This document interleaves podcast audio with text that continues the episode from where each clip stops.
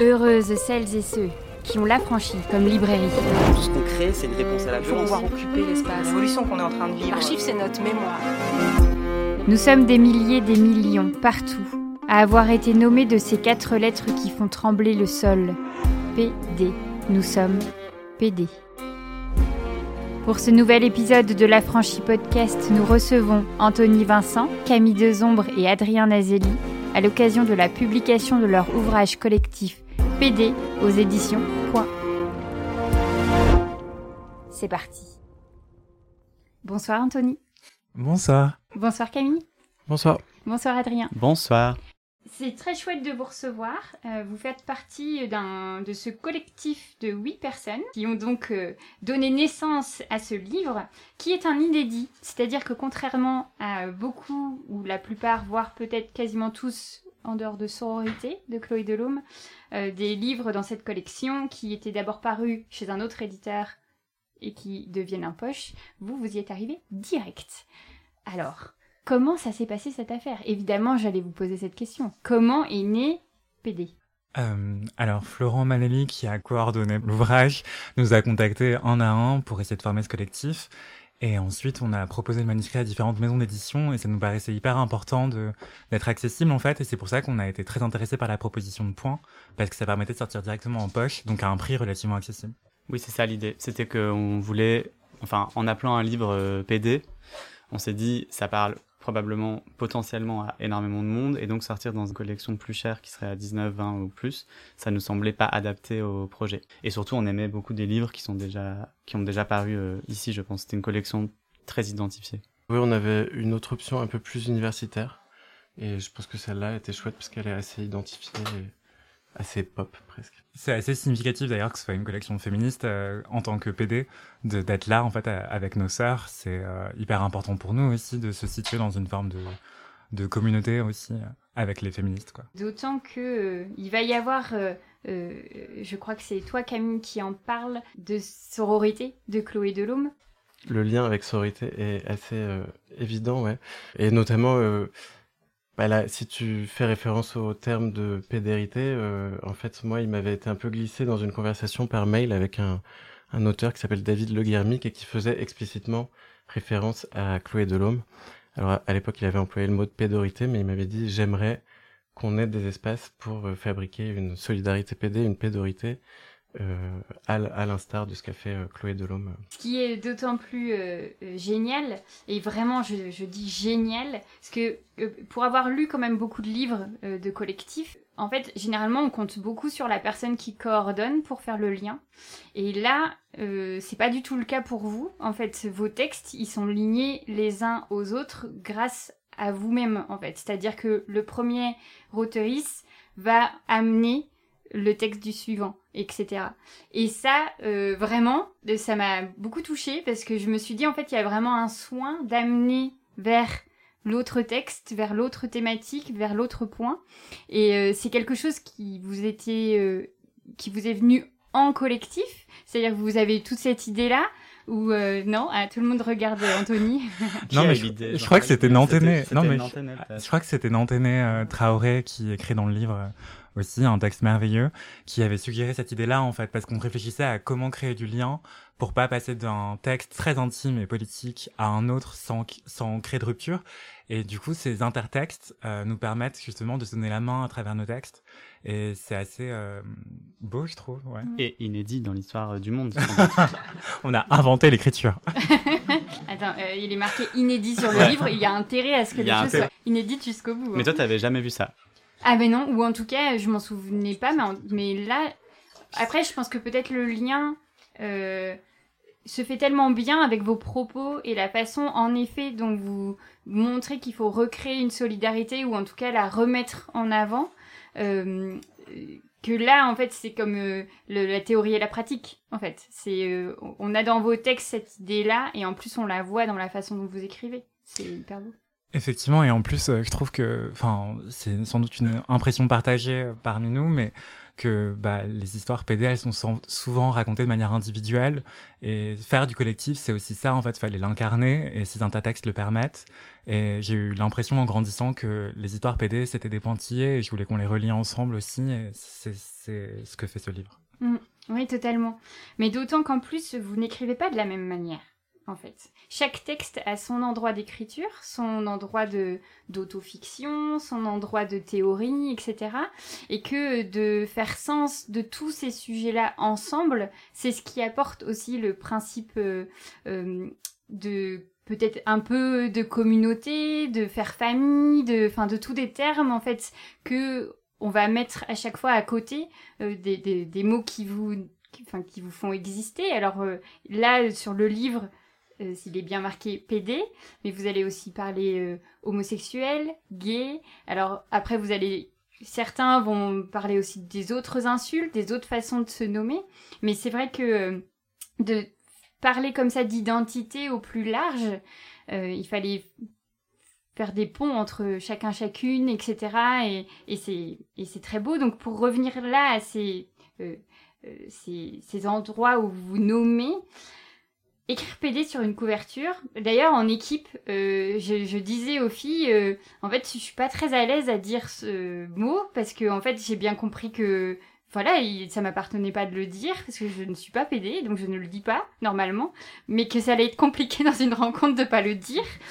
Euh, et donc, ma première question vraiment, c'est comment vous vous sentez avec ce titre en fait, qui est à travers beaucoup de bouches, en fait, beaucoup de personnes de ce fait le disent et enfin des personnes qui ne le sont pas. Vous êtes à l'aise avec ça? Bah déjà nous ça nous a posé plein de questions. C'était pas du tout évident que ce soit le titre final, je pense, parce que on est plusieurs à avoir évidemment été euh, copieusement insultés par ce mot dans nos vies. Et donc, euh, à quoi ça rime? On connaît euh, le principe de réappropriation de l'insulte, mais à quoi ça rime de le mettre nous-mêmes dans le monde comme ça? Et c'est vrai que moi j'ai eu du mal à dire à mes parents, ah bah le livre s'appelle PD. J'ai dit PD. donc c'est bizarre, alors que normalement, entre nous, on, l'utilise entre, entre amis. Moi, je l'utilise beaucoup. Euh, mais ça nous a, ouais, ça a fait des débats en tout cas. C'était pas évident que ça s'appelle euh, PD au début. J'étais contre. euh, c'est pour ça que je te regarde. ouais, non, j'étais contre euh, parce que justement, c'est un terme que j'utilise pas personnellement et je sais aussi pourquoi plein de personnes l'utilisent et le revendiquent fièrement et c'est important qu'on puisse le faire. Les personnes qui décident de le faire, c'est important qu'elles puissent le faire. Je suis pas contre euh, l'emploi en général. C'est juste moi personnellement, je l'utilise pas. Et euh, mais c'est aussi un ouvrage collectif et puisque la majorité du collectif voulait ce titre, c'était intéressant et c'est la raison pour laquelle j'ai écrit le texte euh, que j'ai écrit. C'est justement, je me suis demandé pourquoi ça me questionnait autant, pourquoi j'étais si mal à l'aise à l'idée d'utiliser ce terme. Et, euh, et c'est l'objet de mon texte, c'est euh, quoi le retournement du stigmate et euh, comment est-ce qu'on peut trouver de la puissance à l'emploi d'un terme qui nous a autrefois insultés, qui nous a terrorisés, mis à terre. Et, euh, et j'ai failli intituler mon, mon texte d'ailleurs Makoumé, qui pourrait être traduit par PD en créole, parce que je viens de la Martinique et c'est une insulte que j'ai entendue énormément et que j'entends encore parfois. Et, euh, mais je trouvais ça intéressant aussi de faire ce travail-là de réappropriation du stigmate, euh, de le retourner à travers le texte. Et depuis que j'ai écrit ce texte, euh, ça me blesse moins de l'entendre autour de moi. Et j'y trouve même une forme de fierté. Et surtout, en fait, à travers ce collectif, en fait, quand on est ensemble et que j'entends euh, des co-auteurs dire PD, bah, je me recroqueville plus. Au contraire, je bombe le torse. Et je casse le poignet encore plus. Et moi, à l'inverse, j'étais très pour. Euh, moi, c'est un mot qui m'est assez cher et comme je le raconte dans le mon texte, il est tatoué sur ma cheville droite. Et euh, voilà, c'est aussi le mot que j'avais, le nom que j'avais donné à un poème que j'avais écrit que je lis parfois dans des des open mic qui ouvrent d'ailleurs mon texte. Euh, c'est aussi le nom que j'ai donné à d'autres projets euh, en cours sur lesquels je bosse. Et euh, moi, c'est vraiment le mot que j'emploie pour me définir politiquement. Et euh, oui, c'est un peu gênant parfois euh, dans certains contextes de ah, j'ai écrit un texte qui s'appelle, euh, enfin je fais partie d'un recueil qui s'appelle PD, mais moi ce qui m'intéresse c'est comment on peut en changer le sens et resignifier ce mot. Et tu disais tiens qui a le droit ou pas de dire PD, moi c'est une question qui m'intéresse qu'à moitié. C'est pour moi c'est pas tant qui peut employer ce mot, mais dans quel contexte et pour y, y accoler quel terme? Finalement, moi, si un mec hétéro, un, âgé euh, disait ah euh, j'ai vu euh, des pédales magnifiques dans la rue hier, je trouverais ça assez chouette en fait. Et donc alors que finalement des personnes queer qui vont dire PD de manière très négative, je pense que ça me blessait beaucoup plus. Donc c'est pas tant qui se l'approprie ou l'emploi, mais à quelle fin. Et, et voilà. Et j'ai tout un jeu. Alors je vous le dis comme ça, peut-être ça va finir par apprendre, mais qui est un peu débile. Mais justement, je me suis dit tiens, qu'est-ce que en anglais that's gay euh, ça veut vraiment dire c'est de la merde, enfin aux, États-Unis. Et je me suis dit tiens, ce serait hyper drôle si PD ça voulait dire euh, stylé. Et du coup avec euh, genre trop PD cette rencontre. Avec des voilà. et du coup avec bon alors il y a un seul pote pour l'instant avec qui j'arrive à faire ça, mais quand quelqu'un quand on fait un truc cool, on se regarde, on fait PD comme ça. et je me suis dit ça pourrait être très très drôle si on arrivait à resignifier ce mot et, et en faire un endroit hyper chouette. Et c'est vrai que ça fait plaisir de voir, euh, par exemple, bah, ce, ce, mot apparaître euh, dans les mains de gens euh, a priori qui sont pas homophobes. ça fait plaisir parce que c'est une manière de le distiller un peu comme les personnes qui entourent de cœur PD dans les rues. Mm. Quand quand quand il y a une insulte qui est taguée, on peut les customiser et, la, changer le sens. Ah oui, oui, ça, je l'avais pas en tête, c'est super joli, c'est vrai. Le... Et puis, en fait, le fait d'être imprimé sur un livre, il y a quelque chose d'une visibilité autre parce que en fait quand on réfléchit en fait à la façon dont euh, euh, cette fameuse communauté existe en fait dans les livres il y, a quelque chose quand même d'encore petit en fait. C'est à dire que autant ces dernières années on a pu voir moult livres sur les féminismes bon évidemment toujours avec notre prisme assez blanc, euh, bourgeois ou en tout cas euh, euh, favorisé, etc.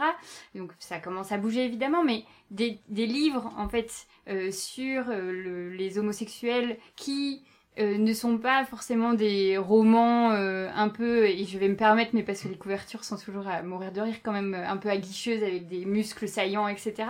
Je veux dire, moi j'ai pas eu beaucoup de propositions en fait de titres comme ça, et donc mon, je me demandais, euh, et, vous faites ce travail aussi, en fait, de faire le lien avec des écrits qui vous ont précédé, etc. Mais euh, quel est votre rapport au livre sur ces sujets-là, en fait? Parce que ce que vous avez écrit, d'une certaine manière, on le trouve un tout petit peu chez quelques auteurs encore publiés, mais il n'y a pas une biblio non plus incroyable, il me semble.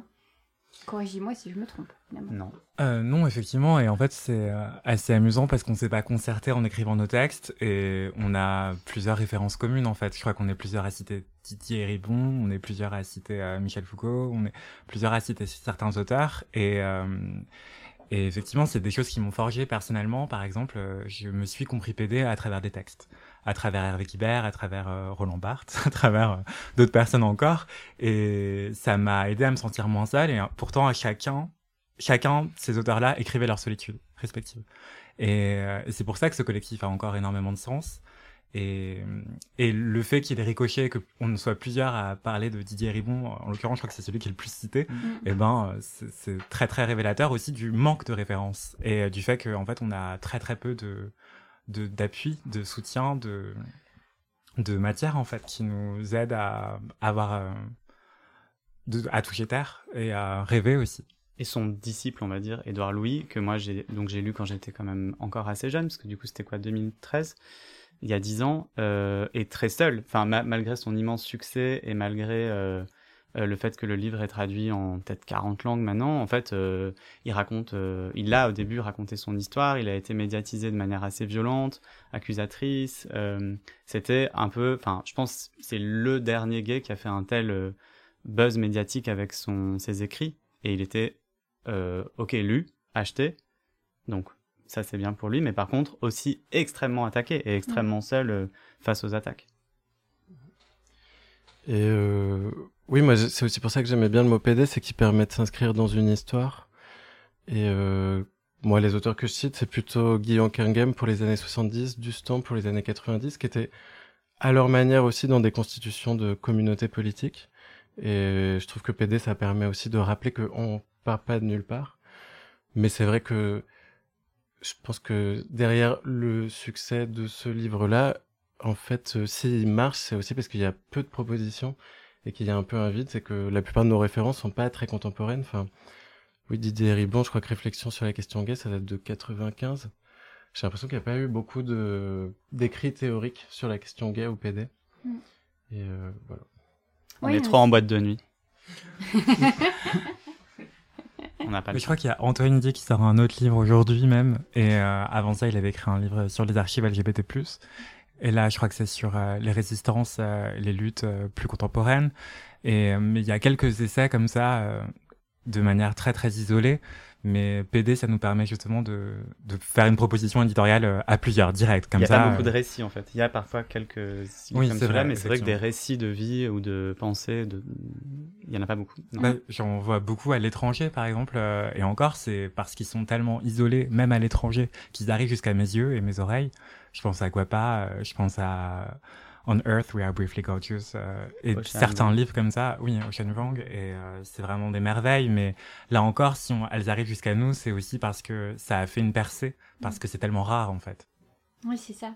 Et puis, euh, on l'a entendu, il y a un principe aussi de génération qui est assez fort, c'est-à-dire que oui, Dustan, Lagarce, Guibert, enfin là, pour le coup, on est sur des auteurs qui, même si on est peut-être à un endroit pointu de la littérature, sont là, enfin ils sont quand même assez trouvables.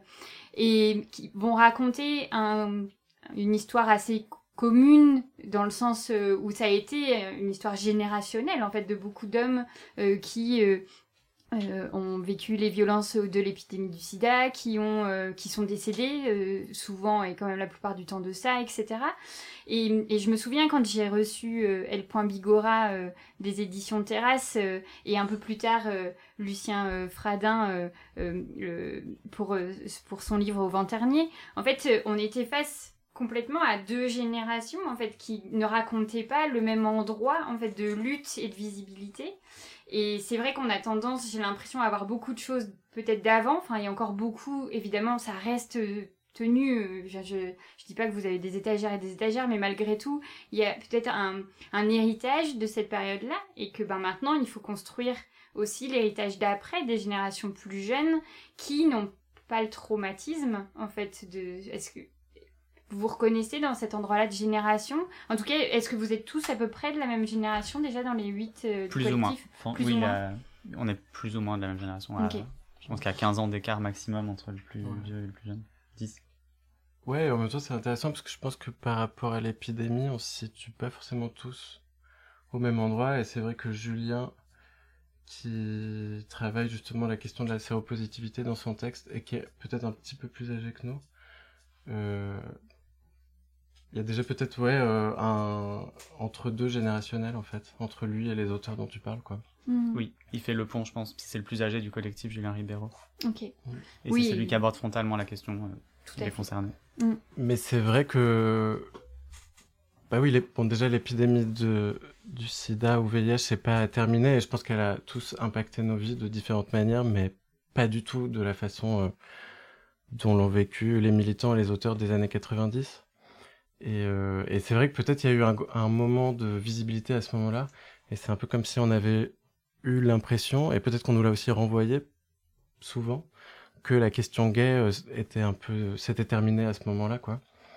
Et, euh, et voilà, et nous on arrive une génération après, et en effet on n'hérite pas de la violence de cette épidémie-là, mais on a aussi des vies avec lesquelles on doit composer, des formes de violence qui traversent nos vies et qu'on, dont qui serait pertinent, enfin sur lesquels il serait pertinent de produire des, des outils théoriques. Mhm. Oui, et j'en profite pour rebondir sur un travail que tu as fait euh, euh, en 2020, si je me trompe pas, euh, autour du hashtag MeTooGay. et c'est vrai que cette arrivée de hashtag, il a été assez enfin fou, j'ai envie de dire assez virulent même. C'est-à-dire que c'était de se rendre compte qu'en fait, dans votre milieu, donc il y avait des violences intracommunautaire et donc que ce hashtag était utilisé aussi pour dire non mais en fait euh, il se passe des choses comme il se passe des choses dans le MeToo euh, féministe euh, ou tous les autres MeToo qui sont nés au fur et à mesure de, de chaque endroit qui avait besoin de cette visibilité là mais ce qui fait que enfin votre livre, au final, comme j'en parlais plutôt sur les réseaux, moi je l'ai ressenti vraiment comme une très grande déclaration d'amour à votre communauté. Enfin, il y a quelque chose aussi de dire, j'en suis, j'en suis fière, j'en suis, j'y reste, notre collectif ici à Lille, mais il y a aussi quelque chose aussi de dire la beauté en fait de tout ce qui peut s'y passer, des liens, on a entendu votre solidarité, etc.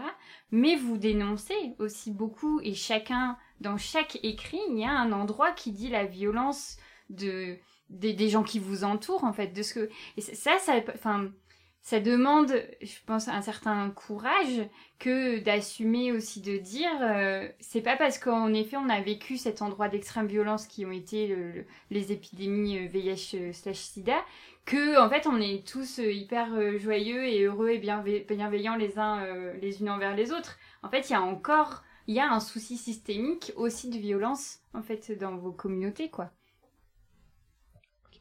Ah, bah, juste pour rebondir sur la question de l'épidémie VIH/SIDA et euh, la dimension générationnelle, en fait, euh, je pense que c'est, enfin, je suis un peu une drama queen, mais justement en grandissant avec ces références-là, j'avais l'impression qu'être gay c'était mourir. Hmm. Et euh, écrire ce texte-là m'a aussi permis de me rendre compte que c'était pas le cas nécessairement et que l'épidémie n'est pas terminée évidemment, mais c'est important aussi de proposer d'autres récits. Et en fait, j'ai grandi avec ces récits marqués par le VIH/SIDA de manière viscérale en, en imaginant que être gay c'était mourir. Et, euh, et même les textes qui sortent les rares textes qui sortent sur les questions homosexuelles aujourd'hui en France c'est beaucoup de textes très très violents en fait ou de, de trajectoires sociales qui sont difficiles violentes pleines de violence. Et je trouve que on propose d'autres récits. C'est pas des contre-récits c'est des récits complémentaires attention. Et pour en revenir à la dernière question par rapport à l'amour de notre communauté, ah, euh, mais aussi le fait qu'on pouvait calling in. Euh, voilà, c'est ça que je voulais dire, c'est que effectivement, chaque texte fait euh, certains épingles, certains travers de notre communauté et pas que notre communauté.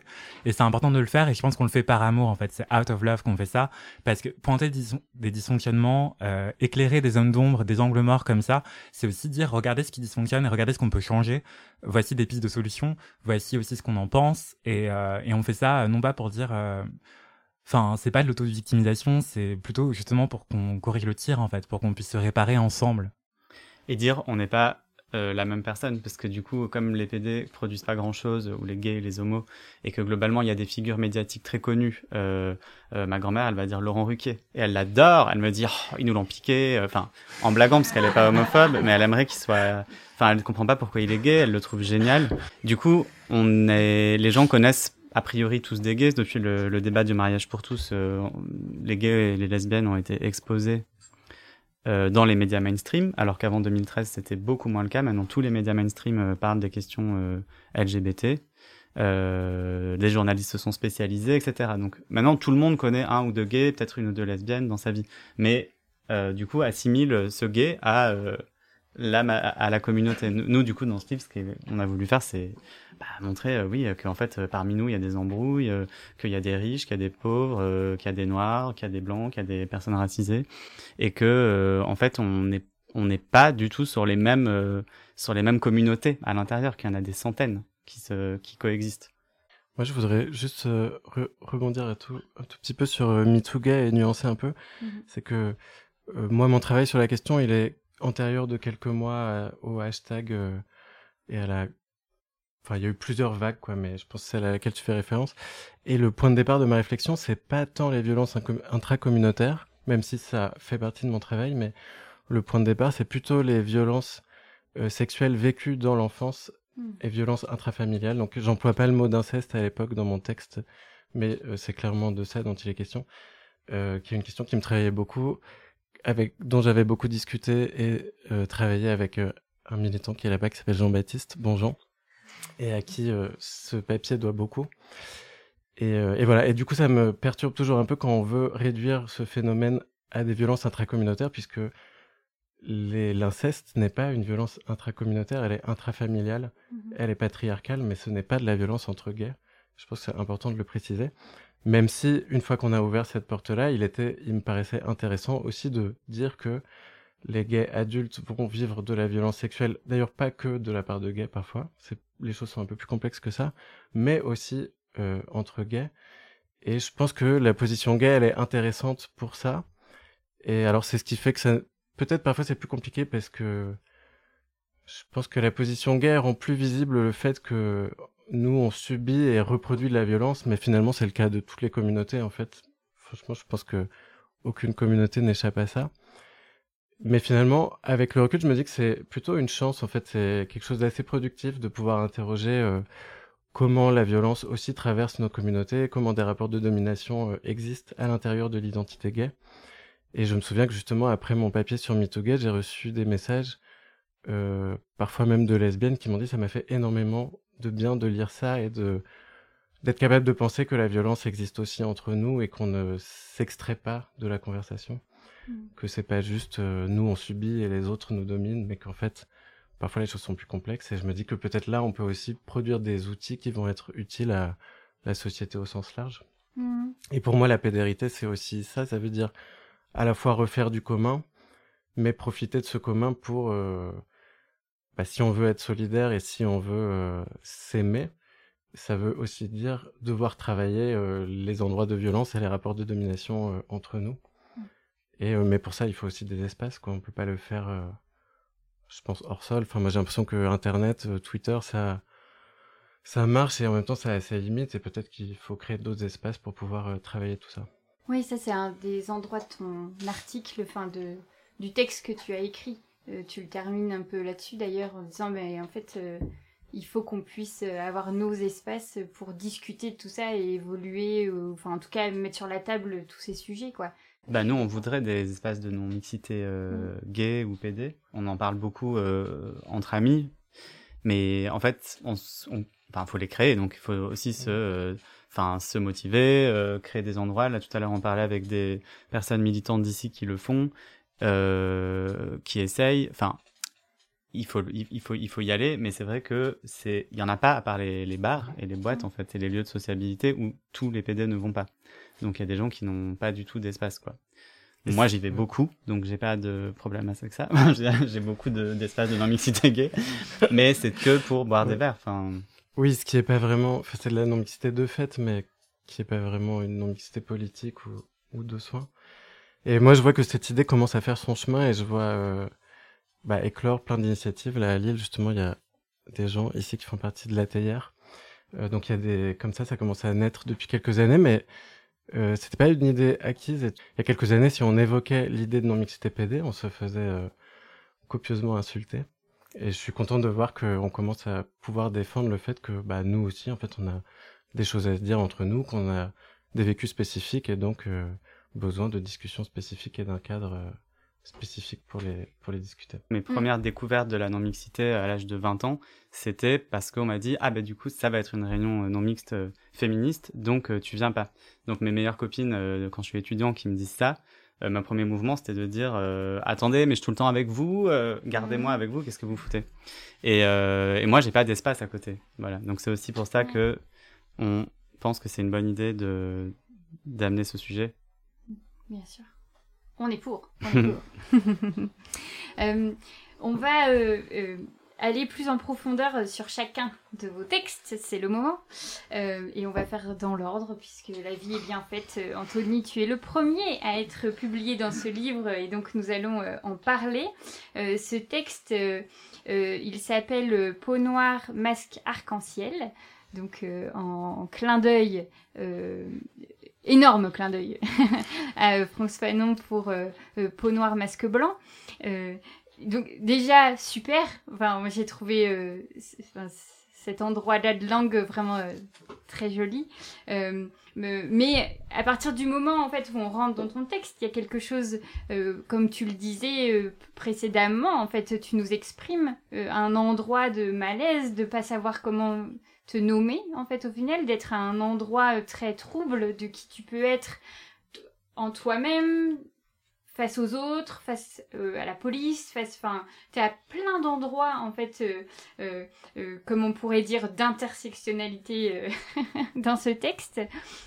Et on en parlait bah, là juste avant avec cette, ce principe en fait de penser qu'une communauté en fait qui vit une oppression de ce fait est plus capable d'opprimer derrière, mais qui au final, même tu le dis, hein, dans les hommes gays peuvent être racistes et l'ont été beaucoup euh, dans ton entourage aussi. Enfin, en tout cas, pas dans ton entourage proche, je veux dire, mais en tout cas autour de toi. Et euh, ce, cet endroit-là d'écriture qu'on sent très intime, euh, tu dis, hein, je suis noire et queer, ça demande en fait de penser ça, d'avoir un recul quand même assez important sur qui tu as été, comment tu es devenu et qui tu es maintenant. Enfin, c'est un, un papier qui dit beaucoup de toi, je trouve.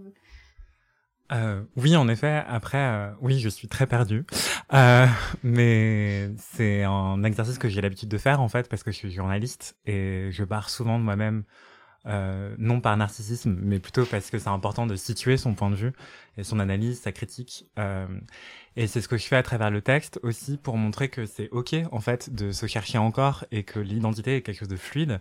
Et je dis, j'écris que je suis noir et queer, mais en fait j'aimerais écrire que je suis noir queer, enfin en un seul mot, sans besoin, sans avoir besoin de trait d'union. C'est ce que fait très bien d'ailleurs Douce Dibondeau dans son recueil de poésie euh, Métacure. Et euh, ce que je trouve magnifique aussi à travers euh, ces questions, c'est que ça permet aussi de montrer que l'identité, euh, on la façonne au quotidien, en fait. On n'a jamais fini de la construire et de la déconstruire. Euh, mais ce que je voudrais dire enfin, c'est que ça, a été très thérapeutique, en fait, d'écrire ce livre-là, parce que justement, j'ai réfléchi à tout ça en écrivant et à travers le collectif, et en lisant leurs textes aussi, parce qu'on s'est découvert euh, mutuellement une fois que chacun avait achevé son texte. Et j'ai réalisé à ce moment-là que j'avais beaucoup avancé entre le début de l'écriture et, le, la découverte des textes des autres. Et en faisant la promotion de l'ouvrage, encore plus en fait, parce qu'à chaque fois on fait des tables rondes euh, dans des librairies euh, géniales comme la tienne. Swazik, merci beaucoup. Et, euh, et, justement, ça me permet d'avancer encore sur la question parce qu'en fait, elle n'est jamais terminée, parce qu'on est une communauté mouvante et on est plusieurs communautés. Communautés d'ailleurs, c'est c'est pas un bloc monolithique qui penserait d'une seule manière unique. Au contraire, c'est c'est assez explosif en fait, et c'est ça qui est merveilleux. Mmh. Mais tu vas articuler euh, euh, des pensées. Enfin, moi, j'ai été assez marquée euh, par ton éprouvé. En fait, quand tu arrives à un endroit, en fait, de te dire, tu vois dans le regard, en fait, de certaines personnes qui peut y avoir. Donc, tu es un jeune homme noir une sorte de crainte qui arrive, quelque chose euh, bah, qu'on voit en fait dans les médias, dans les espaces euh, euh, qu'on nous raconte, la façon dont on raconte en fait les jeunes hommes noirs en France typiquement. Hein. donc il y a une peur qui arrive et puis tu dis le fameux poignet cassé, bah tout de suite de suite hop il y a une douceur qui arrive. Ah bah non, en fait il peut pas faire de mal il n'est pas de cette de ce de cet endroit là en fait et ça à lire il euh, y a quelque chose qui raccroche évidemment à, beaucoup d'éprouver euh, des corps noirs euh, en France, du racisme ambiant et de, de tout ce qui peut faire être tricoté en fait autour de ton identité avant même que tu parles en fait, avant même que tu sois toi. En fait, il y a déjà tout un schéma qui, fait, qui se crée autour de toi. Cet endroit-là, je l'ai trouvé vraiment fort puissant à lire. Oui, effectivement. Enfin, dans l'espace public, en fait, on a énormément de récits qui nous précèdent, qui nous. Définissent, qui nous assignent et qui nous oppressent finalement. Euh, je dis nous, mais je voudrais parler de moi uniquement, histoire de rien euh, trahir, mais en tout cas, c'est même si c'est pas vrai, même si euh, la mamie que je vais croiser qui resserre son sac à main contre elle en me voyant, puis se relâche un petit peu, même si c'est pas par, par racisme qu'elle fait ça, qui, peut être inconscient d'ailleurs ce racisme, euh, et ben en fait, je, ce sera pas peut-être pas cette mamie-là, mais en fait, c'est les 50 autres précédentes et toutes les autres micro-agressions que j'ai pu vivre au travail, euh, dans l'accès au logement, etc. Et, et voilà, en fait, ça, ça m'a déjà matrixé, en fait. Et, mais c'est aussi dans d'autres espaces, en fait. Euh, et je pense que ça vient pas de douceur. C'est intéressant. Je, je cherchais un terme quand tu l'as dit, mmh. un autre terme, et je n'ai pas trouvé, mais en fait, c'est pas de la douceur, c'est qu'en fait, elle me voit menaçant autrement et qu'elle a moins peur pour son intégrité physique directe, mais elle se dit juste que je suis un dépravé, enfin j'en sais rien, je suis pas dans sa tête, mais que je suis un dépravé et qui va pas euh, voler son sac, mais qui va faire autre chose, quoi. À l'ordre si c'est hétéropatriarcal, c'est, je suis dissident, mais autrement. Et, euh, et je, je trouve pas ça mieux, en fait. Je, je me, je me sens pas soulagée quand elle se relâche un petit peu parce qu'elle a compris que j'étais queer. Hmm. Oui, mais là, tu viens mettre le bon mot sur ça, c'est que queer, en fait, là, toi, ton utilisation du mot il est à un endroit politiquement euh, parfois oublié, mais il y a quelque chose d'utiliser ce mot comme ben, à l'époque, en fait, queer, c'était pour dire ça, c'était pour dire l'étrange, le déviant, le etc. Et qu'il y a une, tout comme euh, il y a peut-être une dépolitisation, je savais, dépolitisation du terme PD, ben toi tu proposes, c'est ça, que queer aussi parfois puisse l'être. Oui, d'ailleurs, je l'ai écrit noir sur blanc, il me semble. Je fais référence à, un micro-trottoir d'un youtubeur français très très regardé euh, qui interroge des gens dans la rue sur euh, leur sexualité leur, et leurs amusements euh, au lit. Et il y a une femme qui le croise, qui se définit comme cis hétéro mais queer. Et il lui demande pourquoi tu dis que t'es queer? Et elle répond ah mais parce que j'aime j'ai l'esprit ouvert et j'adore m'amuser. Et pour elle c'est ça que ça veut dire queer aujourd'hui. Et je me dis qu'il y a un problème quelque part, euh, qu'on ne sait plus ce que ça veut dire et qu'on a oublié que ça voulait dire déviant en fait.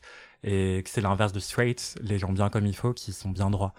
Et c'est aussi pour ça que je trouve qu'il y a, on a besoin de mots qui repolitisent tout ça en contexte français et que PD c'est très très c'est très très français quoi. Et c'est un des sous-titres que j'avais proposé euh, ou une alternative au titre PD. Euh, et je voulais dire en contexte français parce que ça permettait de bien situer les choses, mm. mais c'était pas très catchy euh, sur les tables de librairie, donc on m'a dit non. mais d'ailleurs, c'est quelque chose qu'on retrouve aussi dans le, texte de Jacques Boilem, en fait, l'importance de recontextualiser et de dire d'où est-ce que l'on parle. et en tant que personne racisée du collectif, je, je vais pas parler à sa place, mais personnellement j'ai failli effectivement titrer mon texte euh, Makoumé parce qu'en fait, il y a quelque chose de très spécifique en fait dans les masculinités noires non hétérosexuelles euh, qui qui est étrange, enfin qui est difficile à exprimer, qui est de l'ordre de l'indicible. Moi, je j'ai toujours du mal à dire ouais, je suis noir et queer et pourtant c'est la chose la plus simple que j'arrive à formuler à propos de moi. Mais euh, mais il me faudrait il nous faudrait des mots nouveaux en fait. Ou arrêter de se définir, mais ça c'est pas pour tout de suite. En tout cas, c'est pas là où vous êtes euh, allé avec ces textes-là, d'arrêter de vous définir. je vais rebondir sur donc straight que tu viens euh, de dire pour passer à toi Camille, puisque enfin il me semble oui c'est ça que ton titre c'est on ne naît pas PD on le devient. Alors cette punchline. c'est elle est géniale. apparaît dans le texte mais non mon texte s'appelle PD point médian S dans la peau. Et le point médian pour dire euh, comment on glisse du singulier au, pluriel. Si tu veux bien nous mettre sur cette voie-là, parce que je trouve que l'idée est très très très chouette. Donc oui, moi le texte, euh, j'avais envie de euh, d'interroger mon propre rapport au mot PD et comment il avait changé à travers ma vie, comment je l'avais fui, comment je l'avais remplacé par queer, comment après queer pareil m'avait un peu peut-être déçu et comment j'étais revenu à PD et qui était redevenu très central depuis quelques années dans mes productions et mon militantisme. Et, euh, en travaillant, euh, bah, on n'est pas PD, on le devient. C'était comment on est constitué PD par le langage. À ce moment-là du texte, elle est, cette citation, elle est assez proche d'un moment où je parle de Didier Ribon. Donc, qu'est-ce que ça veut dire habiter le mot PD Qu'est-ce que ça implique en termes de vécu spécifique? En travaillant sur la question des violences sexuelles et notamment sur la question de l'inceste et comment elle s'inscrit dans euh, sur les corps gays et avec euh, de manière assez euh, frappante, ça, ça me laissait penser que il y avait quelque chose de l'ordre de la trahison chez les enfants gays qui était déjà perçu dès l'enfance à un moment où on ne se nomme pas PD mais on est déjà perçu comme PD et donc je je fais des allers-retours, je rembobine en fait. Je dis ah tiens, on me nomme PD, mais avant de me nommer PD, on m'a déjà peut-être perçu comme PD et on m'a fait certaines formes de violence. Et euh, et voilà. Et peut-être que tout cela a à voir avec euh, avec le genre, avec la place qu'on occupe euh, au sein du patriarcat.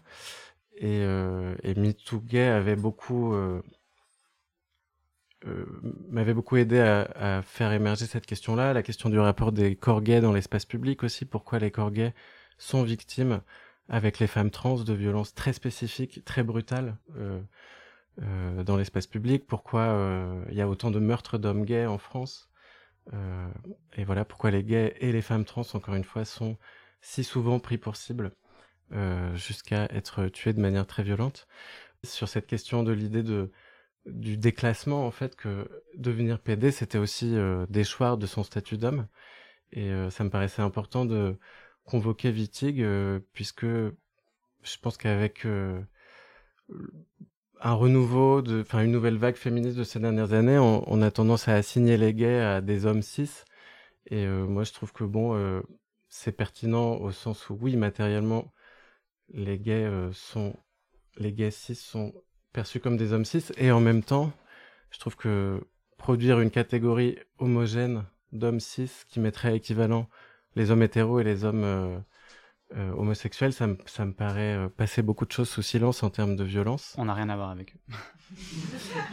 bah, parfois si, parfois non, mais en tout cas, en tout cas, il y a beaucoup de violences qui ciblent les corps gays, qui laissent penser qu'ils ils ne sont pas perçus pleinement comme des hommes et qu'on on les traite de cette manière-là. Et donc voilà, donc j'avais envie de, moi j'avais lu Wittig quelques années avant, j'avais euh, vécu avec euh, Clément Salzar qui avait beaucoup travaillé sur Wittig, donc forcément c'est quelque chose dont on avait beaucoup parlé. Mm. Et voilà, ça me paraissait intéressant d'aller aussi déjouer cette idée que les gays ne sont pas des hommes et dans le regard de nos oppresseurs et dans la manière dont on se construit. Moi, l'identité homme, elle m'est assez étrangère et plus le temps passe, moins elle l'est. C'est quelque chose qui, en plus, n'est pas tout à fait nouveau puisque dès les années 70, il y a beaucoup de, de productions en fait qui, alors à l'époque on n'emploie pas le mot gender, mais qui, euh, en tout cas genre en français, c'est vraiment antérieur au, à l'émergence du mouvement queer, mais dès les années 70, on s'interroge sur euh, la folle, euh, la fairy, en anglais, le Harry A, qui euh, théorise ce qui vont devenir les radical fairies. Il dit, en fait,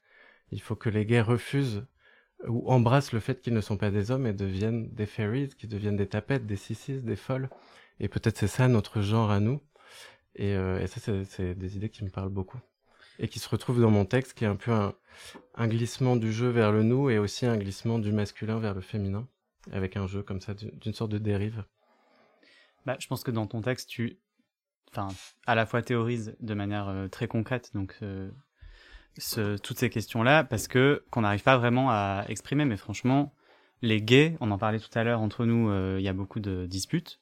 souvent, quand ils se défendent, ils disent, moi, je suis un certain gay, hein, moi, euh, je suis pas une folle euh, comme les autres. Enfin, disons qu'il y a eu beaucoup de figures médiatiques, encore une fois, qui ont ramassé pour tout le monde parce qu'ils étaient trop féminins. On n'arrête pas de dire, oui, mais à la télé, ils prennent que des gens euh, qui sont pas des vrais, enfin, qui sont pas les gays euh, comme tout le monde, quoi. Sauf qu'en fait, ces mecs-là, quand ils se défendent d'être des, des hommes, on les comprend, mais aucun homme hétéro cis ne les, ne les considère dans leur, dans leur communauté d'hommes cis. Enfin, je veux dire, dans tous les cas, c'est des autres. Euh, et donc c'est vrai que euh, je pense qu'il y a un combat à mener là-dessus pour faire comprendre les spécificités qui sont les nôtres, à commencer par cette peur perpétuelle de l'agression que n'ont pas euh, les hommes cis qui les provoquent.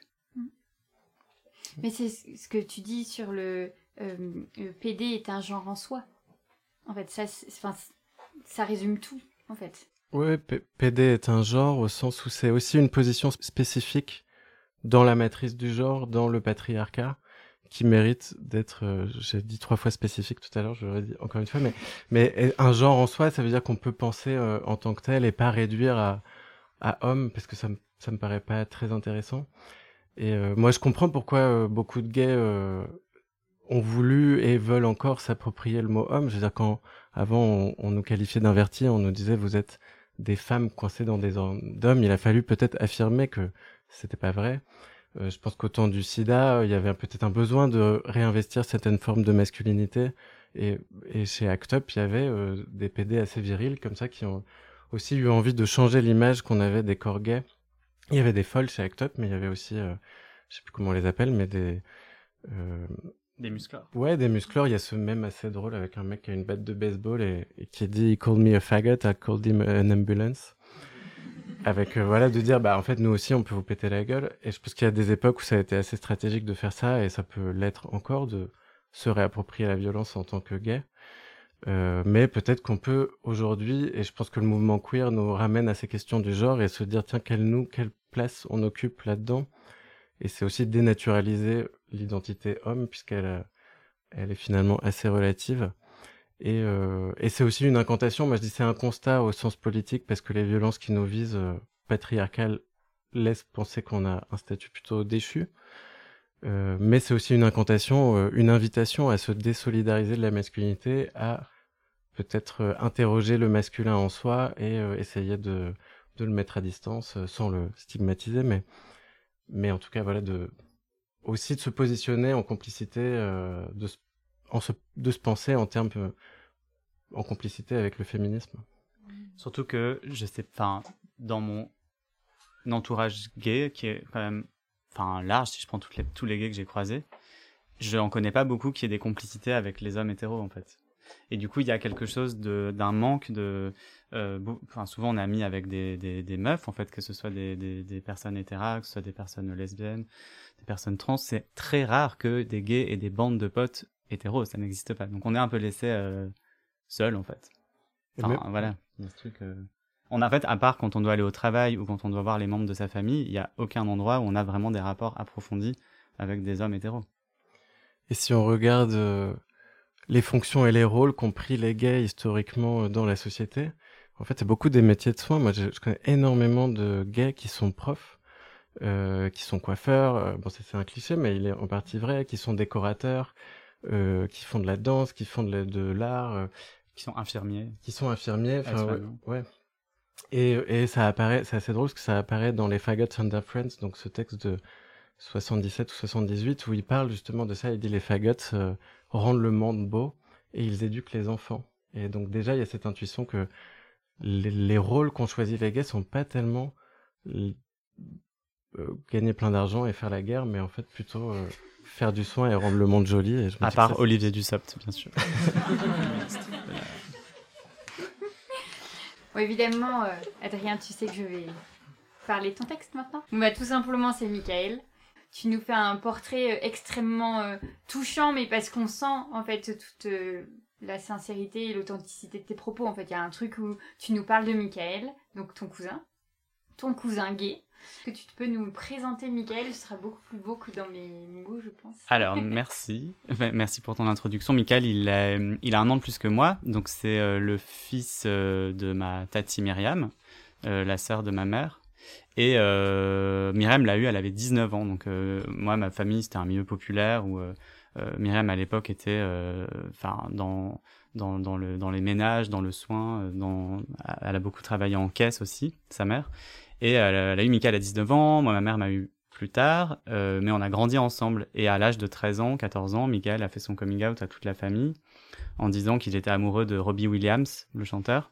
Ça s'est assez bien passé. Euh, les grands-parents, euh, mais Cato de milieu populaire, où en fait on suit un peu ça par euh, par habitude en fait, sans revendication réelle. Donc en fait ils ont et puis voilà, le message du Christ c'est d'accepter son prochain. Donc du coup ils ont accepté mon cousin qui était un peu trimballé entre chez moi, son père, sa mère, mes grands-parents.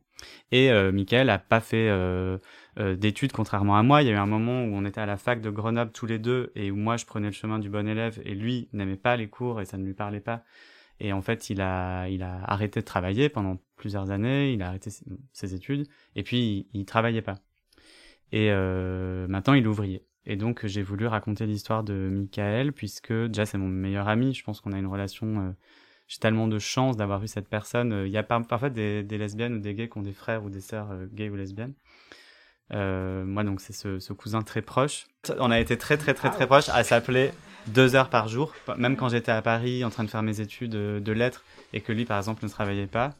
Maintenant, nos vies sont un peu plus lointaines parce qu'il m'a aussi fait la demande un jour, ça j'en parle dans le texte, de plus forcément euh, lui raconter toute ma vie dans les médias parce que, en fait, ça l'intéressait plus. Parce que lui, sa vie, c'était pas de savoir euh, quel scandale allait faire telle personnalité odieuse euh, avec euh, son pognon, ses voyages, ses privilèges, et qu'en fait, il me l'a pas dit de cette manière parce que c'est pas du tout quelqu'un de vindicatif. C'est quelqu'un de très doux, mais au bout d'un moment, euh, voilà, enfin, les parcours sociaux donnent des places aux gens et c'est ça aussi que je voulais raconter. Mais surtout lui donner une place dans le collectif parce que je voulais pas qu'on ait un livre où il y ait que des personnes comme nous qui avons la chance de faire des métiers qui nous intéressent. Mmh. Oui, et cette question-là du métier, en fait, elle va être hyper importante parce que tu vas euh, mettre euh, en, vraiment en exergue le fait que bah, qui est-ce qu'on connaît, en fait, euh, quel homme gay on peut citer, bah, c'est de ceux qui sont dans l'art, qui sont à la télé, qui, enfin, en tout cas, qui ont des métiers avec des représentations quand même, et que on n'imaginerait pas 5 secondes, en fait, qui est toute une autre partie de la population gay qui fasse juste des métiers pour euh, alimentaires ou qui se enfin voilà qui on n'a même pas à nommer en fait ces métiers là qui font juste d'autres métiers. Mhm. et ça c'est hyper important dans les questions de classe euh, on se le disait un peu avant de les raccrocher à nos luttes. C'est quand même des endroits qu'il faut pas oublier quoi. Bah Michael met jamais les pieds dans une librairie. Je suis sûr que s'il était accompagné s'il était là ce soir euh, et qu'il te rencontrait qu'il mettait des visages sur les gens qui font vivre le livre, il te trouverait sympathique et il se sentirait accueilli et donc peut-être qu'il aurait envie de lire, mais lui, sinon, il ne lit pas, il n'a pas envie de, de lire un livre, ça lui fait mal à la tête. Euh, il a lu ça parce que je lui ai demandé de le lire avant que ce soit publié. Évidemment, il est beaucoup interviewé dedans, donc je voulais qu'il valide le tout. Mais même ça, c'était pénible. Enfin, non, franchement, en vrai non, mais c'était, c'est pas une activité qu'il qu'il apprécie. Donc, euh, donc ouais, il y a tout, enfin, quand on produit euh, dans les médias, euh, dans les livres, dans la culture, en fait, on, euh, on a tendance à, et tu le disais tout à l'heure sur les questions de féminisme, où, les questions de classe sont peut-être de plus en plus prises en compte, bah, c'est un écueil, parce qu'en fait, on a un endroit de production de privilèges, du coup, parce qu'on écrit, on, est publié. et donc, c'est très facile de d'oublier qu'on n'est pas sur un petit îlot déconnecté du, du, reste du monde quoi. Et euh, moi je enfin de toute façon ça a été évident que j'allais parler de Michael quand on m'a dit un livre sur des PD quel est votre rapport vous? Bah nous on a grandi ensemble on a les mêmes références, on a, on a, on est fan des mêmes chanteuses avec le même tatouage à l'effigie de Mylène Farmer et Madonna. Enfin, on a eu la même vie jusqu'à ce que les diplômes en fait nous placent dans deux endroits éloigné. Oui, ce qui est aussi intéressant, euh, alors tu fais le geste de deux lignes qui sont en train de se séparer, enfin qui s'éloignent, en tout cas qui ne se séparent pas mais qui s'éloignent, mais il y a euh, la question de l'expression du genre aussi euh, qui va transparaître dans ton texte, de dire, bah, en fait, d'une certaine manière, ton univers te permet peut-être d'être plus visible en fait dans ton identité gay, on va dire ça comme ça. Euh, tandis que euh, lui, et j'ai trouvé ce passage hyper marquant où, euh, il, te dit mais moi au travail en fait c'est pas mon endroit en fait que de montrer que je le suis et c'est très compliqué parce qu'en fait de quoi on parle au travail, eh ben, on parle de sexualité tout le temps.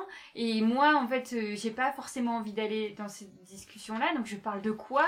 Enfin tout cet endroit là à tricoter il est vraiment très intéressant. Bah, dans son dernier dans son travail là dans lequel il est embauché qui est une grande usine de fabrication de seringues il a mis deux ans avant de dire qu'il était euh, en couple avec euh, Patrice qui a 57 ans et qui est en fait son il vit ensemble. Et il a mis deux ans avant de le dire à une jeune employée de 20 ans qui euh, avait montré qu'elle était gay friendly. Donc là, il s'est dit ah bah elle, je peux lui parler. C'était donc toute jeune quoi, toute jeune euh, salariée. Et effectivement, je suis très content d'avoir pu écrire ça dans le livre parce que on a l'impression parfois que faire son coming out, euh, c'est presque c'est presque rien, c'est presque presque capitaliste comme démarche de, de dire en fait gay, je suis quelque chose. Mais pour Michael, jamais de la vie, bah il le dit dans le livre, mais jamais de la vie il dira PD au travail, alors qu'il entend tapette, il entend PD. Même si, franchement, il, dit aussi que ça se passe très bien avec ses collègues et qu'il n'y a pas d'homophobie euh, à son encontre dans ce travail-là. Par contre, s'il n'a pas travaillé pendant très longtemps, pendant 4-5 ans, il était au minima sociaux et il ne voulait pas travailler. Donc même toute ma famille lui disait pourquoi tu travailles pas, il faut y aller, il faut y retourner. C'est parce qu'une des seules options qui s'offrait à lui, c'était l'intérim.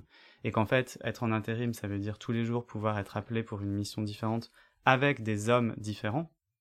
Et en fait, ça voulait dire que chaque jour, tu tombais potentiellement sur un homophobe. Mm. Et moi, c'est ça que je comprenais de sa, son...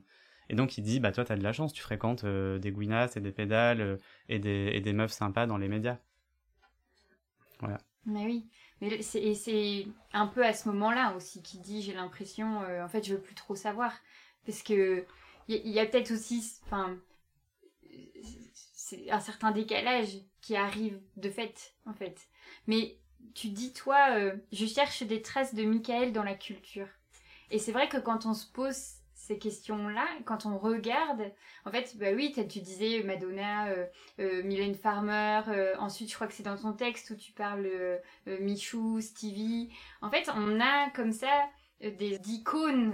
Alors pour Madonna et, et, Mylène Farmer, c'est vraiment des icônes gays. Pour Michou, Stevie, on est sur bah, en fait des incarnations d'une certaine façon d'être gay à la télé en fait beaucoup plus populaire, mais qui représente qui En fait, mais c'est tout ce qu'on a dit déjà depuis le début, c'est qu'on a une fâcheuse tendance à quand même stigmatiser et à, faire des portraits un petit peu robots comme ça de qui devrait être en fait euh, légué.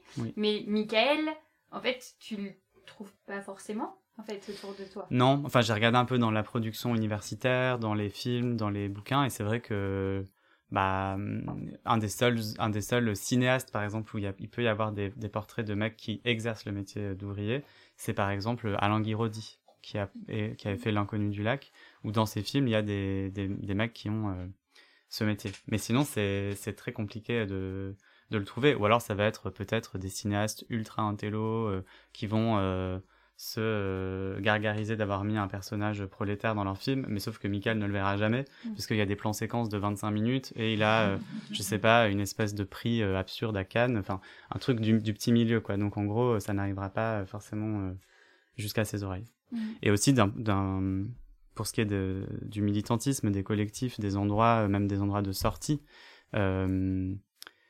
moi, ça m'a beaucoup blessé quand des gens disaient que les, bah, si les gays qui étaient pas là dans les collectifs, c'était qu'ils étaient de droite, euh, venant de la part de personnes ultra privilégiées, euh, euh, supposer que mon cousin est de droite, alors qu'en fait, euh, sa vie quotidienne et son, son statut salarial font qu'il est de fait de gauche, sauf qu'il a aucun endroit pour se la péter et montrer son militantisme. Il faut aller le chercher, en fait. Enfin, il faut lui, il faut trouver des moyens d'ouvrir les bras, d'accueillir euh, des Michael euh, dans ces espaces. Parce que non il n'est pas de droite. Mais par contre j'ai pu entendre des gens euh, dire euh, ça. Mhm. donc c'était aussi une réponse à ça. Oui oui lui donner enfin oui lui donner une existence sur le papier c'était déjà au final c'est un acte militant en fait hein, c'est vraiment ça. Bah après il a découvert que le livre était dans des dans des dans des librairies il était là mais c'est pas possible. En plus j'ai fait exprès de mettre une photo de nous bébé c'est la seule photo du livre pardon c'est très bien, c'était une très bonne idée. on, ne va pas pouvoir parler de chacun des articles, mais euh, j'invite vraiment euh, euh, chacun, chacune à lire la suite parce qu'il y a vraiment une complémentarité de tous vos sujets et vos endroits de parole, avec un petit clin d'œil à Nanténé Traoré qu'on avait déjà reçu à la librairie et dont le texte est magnifique. Merci beaucoup Anthony. Merci. Merci beaucoup Camille. Merci. Merci beaucoup Adrien. Merci beaucoup. Alors, heureuse vous venez d'écouter un nouvel épisode de l'Affranchi Podcast en compagnie d'Anthony Vincent, Camille Dezombre et Adrien Nazelli à l'occasion de la publication de leur ouvrage collectif PD aux éditions Point. L'Affranchi Podcast, c'est Soazic Courbet à la conversation, Pierre-Antoine Naline à l'habillage sonore et Léa Le Faucon pour l'univers graphique.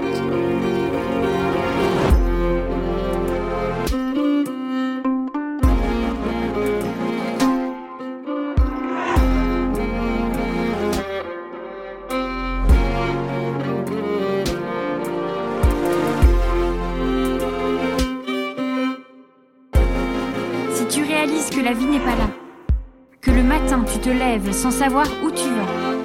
Résiste. Prouve que tu existes. Avec l'affranchi podcast.